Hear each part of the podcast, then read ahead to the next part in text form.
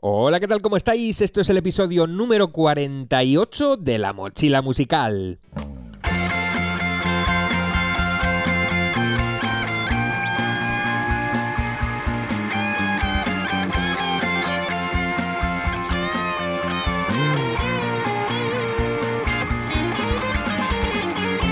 Seguro que en algún momento te has visto viviendo al estilo de una superestrella musical.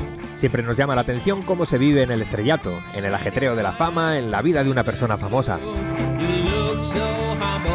Esa fama tiene montones de beneficios para ti y tus proyectos, eso está claro. Pero es algo que deberías gestionar por si alguna vez te llega algo parecido a eso de ser famoso. Hoy, en la mochila musical, hablamos de gestionar la popularidad.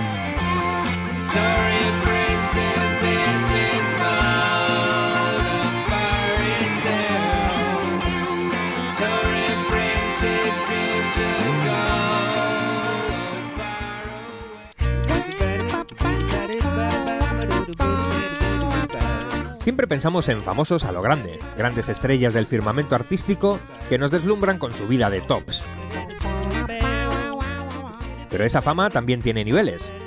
Por ejemplo, seguro que sabes bien quién es Bruno Mars, y también sabrás quién es Alejandro Sanz. Pero estaremos de acuerdo con que Alejandro Sanz es un artista que lleva muchos años en la cumbre y es muy reconocido en muchos sitios, pero Bruno Mars es muchísimo más popular que Alejandro Sanz. Más bien a Bruno Mars le conoce mucha más gente que a Alejandro Sanz, siendo los dos superestrellas de la música. Vamos, que si viajas a alguna aldea perdida en cualquier parte del mundo, es mucho más probable que sepan bien quién es Bruno Mars y no Alejandro Sanz. ¿A dónde voy con esto? Pues a que hay varios niveles dentro de la popularidad de una persona o de un artista en este caso. Ya hemos dicho que ser popular, famoso, te trae muchas ventajas en todos los sentidos, sobre todo económicas. Pero también están las malas. Y la más importante es la pérdida irreversible del anonimato con todo lo que eso conlleva. Ni Bruno Mars ni Alejandro Sanz pueden salir a tomar un café sin que le paren por la calle varias veces antes de llegar a la cafetería.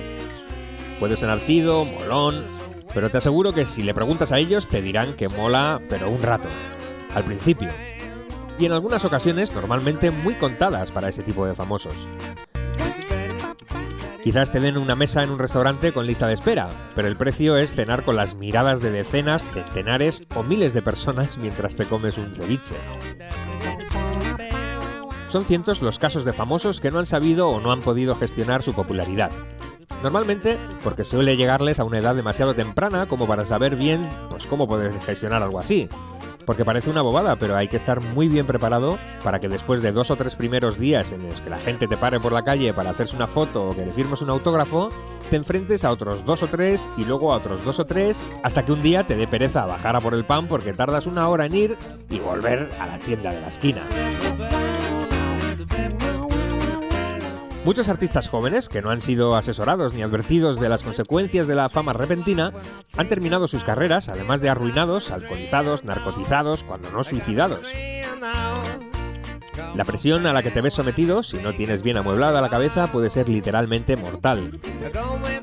Las personas que se dedican al arte a un nivel como para ser una superestrella, o sea, que su vida es una es su carrera artística, suelen tener una personalidad peculiarmente sensible.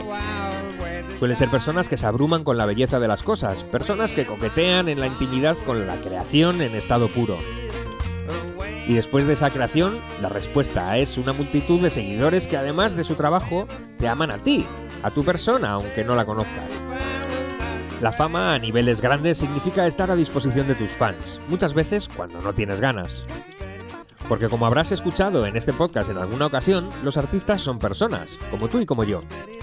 Seres humanos que un día decidieron dar rienda suelta a sus partes más creativas y convertirlas en una profesión. Pero son humanos, al fin y al cabo, personas que necesitan sus momentos íntimos. Todos necesitamos nuestros momentos íntimos. Incluso cuando vivimos en pareja o con familia, hay momentos en los que es necesario un rato de introspección, un tiempo para uno mismo dando un paseo por el parque o cosas así. Y eso, con la fama esos niveles, se acabó. Así que más te vale pensar en ello un poco antes por si acaso. ¿Cómo afrontarías tú esa relación con la fama? Vete dejándomelo por ahí abajo en los comentarios. Pero no quiero acabar este episodio sin hablar de la fama a un nivel mucho más bajo, pero aún así igualmente a tener en cuenta. Me refiero a esas personas que no son mundialmente famosas, pero que igual lo son a nivel local. También en esos casos, ser una persona popular puede resultar incómodo. Al final depende de la personalidad de cada uno y no son pocos los artistas que suelen tener una personalidad muy introvertida. Personas a las que les cuesta mucho relacionarse. Sobre el escenario se transforman, eso sí, pero cuando bajan, muchas gentes pues tienen problemas con la sobreatención.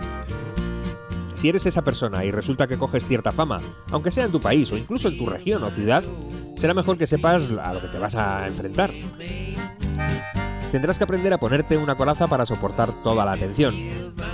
Lo normal es que la inmensa mayoría de la gente disfrute y aprecie tu trabajo, pero también habrá gente que no soporte lo que haces o que simplemente le caigas mal y solo por ser popular o personaje público, pues se va a ver con el derecho de hatearte o insultarte a lo que se le ocurra.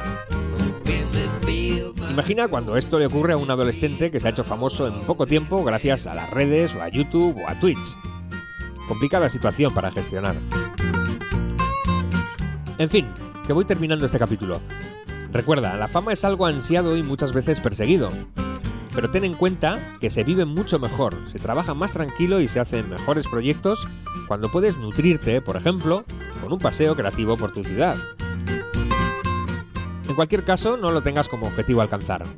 Si haces las cosas bien, lo demás, quizá la fama, llega por sí solo. Recuerda suscribirte al podcast, así como comentar, valorar o compartir lo que te parezca. También puedes pasarte por canonjackers.com, donde te ayuda a adaptar tu carrera musical a la era digital. Nos escuchamos en el próximo episodio de La Mochila Musical.